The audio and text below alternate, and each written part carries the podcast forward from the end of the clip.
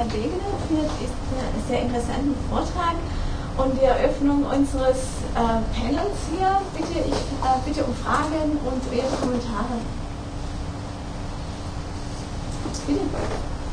Ja, ich hätte einen Kommentar eigentlich oder würde Sie dann fragen, wie, wie Sie sich vorstellen, dass man das machen kann. Und zwar, ich habe mir einen Satz von Ihnen notiert, der ungefähr so lautete, äh, die Kritik an der Evolutionstheorie sei deshalb schwierig, weil sie sich vermeintlich gegen naturwissenschaftliche Kompetenz richtet. Aus naturwissenschaftlicher Sicht. Richtig, ja. Genau. Und äh, das Problem ist jetzt, dass das eigentlich der Wissenschaftsbegriff ist, der sich heute durchgesetzt hat, auch bei den Nichtwissenschaftlern, also dass Wissenschaft genau. Antworten gibt, ja. Und äh, ja, deswegen ist man immer in dem Dilemma, äh, dass man praktisch, wenn man eine wissenschaftliche Ansicht angreift, äh, zugleich auch die ganze Wissenschaft angreift. Das heißt, äh, wissenschaftliches Wissen ist eigentlich keines, über das sich gut diskutieren lässt. Und ja, von daher die Fragestellung, wie wollen Sie da die Philosophie zur Leitwissenschaft machen? Sozusagen eine, eine Wissenschaft, die, die aufs Fragen setzt. Ja. Zur offiziell anerkannten Leitwissenschaft würden sie sicher nicht machen können.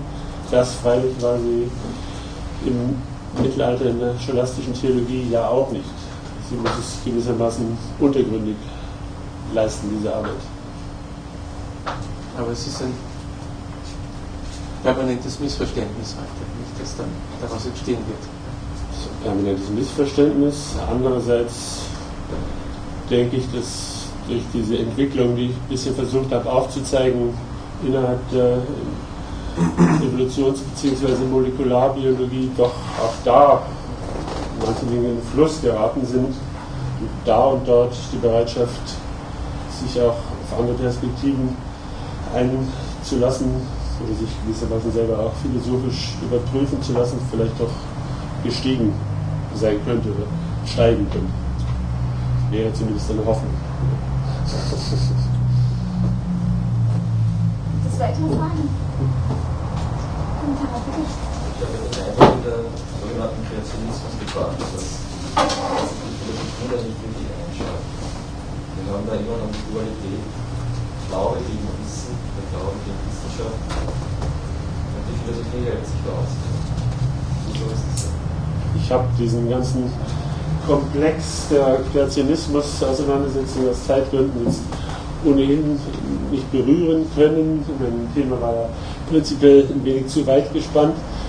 Ähm, generell würde ich dazu meinen, dass diese Debatte eigentlich, oder dieser Antagonismus, der sich darin zeigt, insofern eigentlich unselig ist, als er, die, als er eigentlich eher dem Erklärungsanspruch der Evolutionsbiologie in die Hände spielt und es ihr auch erleichtert, Kritik als unwissenschaftlich äh, abzuqualifizieren, in dem Sinne, dass man eben, wenn man Kritik übt, etwa offenbar doch etwas wie einen intelligenten Designer annehme oder ähnliches. Aber prinzipiell kann ich nur zustimmen, dass die Abwesenheit der Philosophie, das Nichtvernehmbarkeit ihrer Stimme in diesem Dialog, der kein Dialog ist, meistens nicht äh, zu bedauern ist. Weitere Wortmeldungen?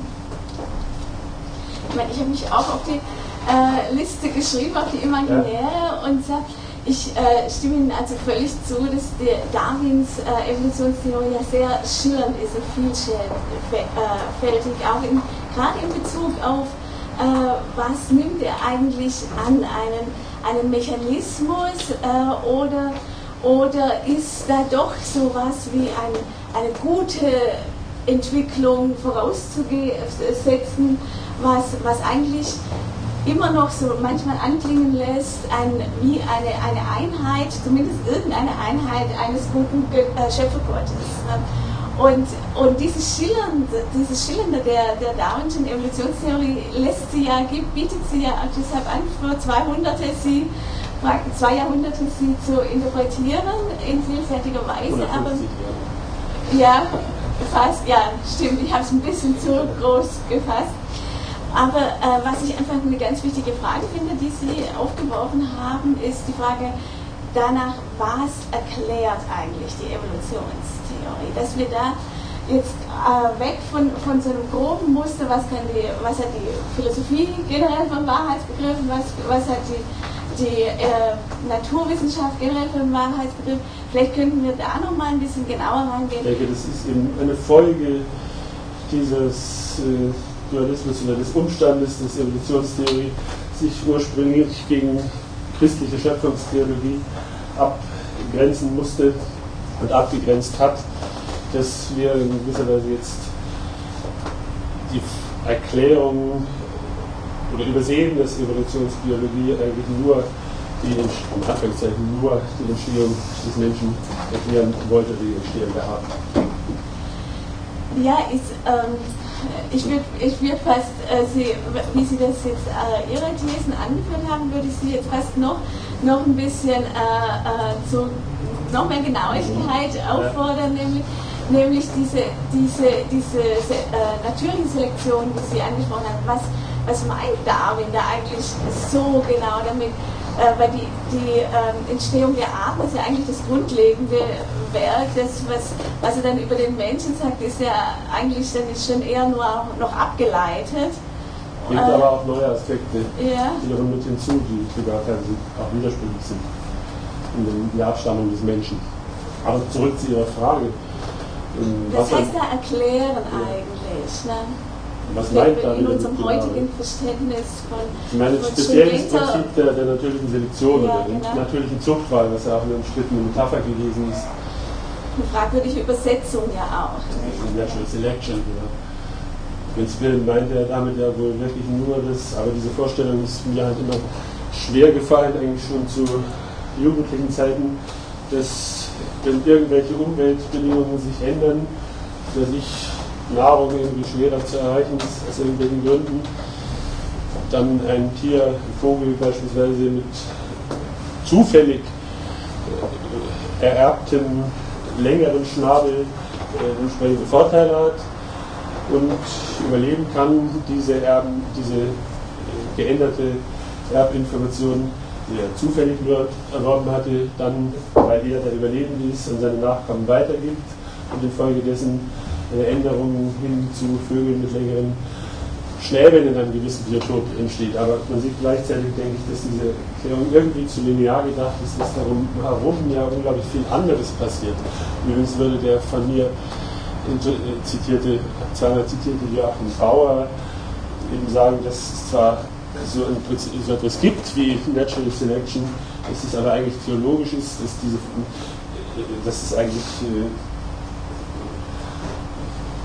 nichtssagend ist, insofern als diese vom Genom in bestimmten Krisenzeiten kann es die naturwissenschaftliche Validität dieser These auch nicht restlos beurteilen, aber sie scheint jedenfalls sehr interessant, dass diese Veränderungen, die dann neue Arten erzeugen, dass man da dann auch von einer Selektion sprechen kann, aber nur in dem tautologischen, das wollte ich sagen, Sinne, dass äh, eben leben kann, was lebt und nicht leben kann, was nicht lebt, was auf diese Weise erzeugt wird, aber nicht durch diesen, dass also die Selektion nicht, wie es bei Darwin oft klingt und dann eben auch ideologisch, politisch oft ausgebeutet worden ist, nicht durch einen irgendwie jetzt von außen kommenden extremen Selektionsdruck oder einen Kampf äh, der Arten ums Überleben, habe ja kurz angedeutet, dass die Darwinsche Theorie ja auch zusammen oder von Darwin selber aus im Verbund mit der Reuterschen äh, Bevölkerungsthese der schwindenden Ressourcen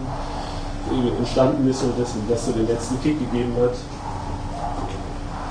Aber denke, dass ursprünglich Selektion das meint, aber dass eben der Begriff der Selektion selber jetzt schon sehr fragwürdig wird.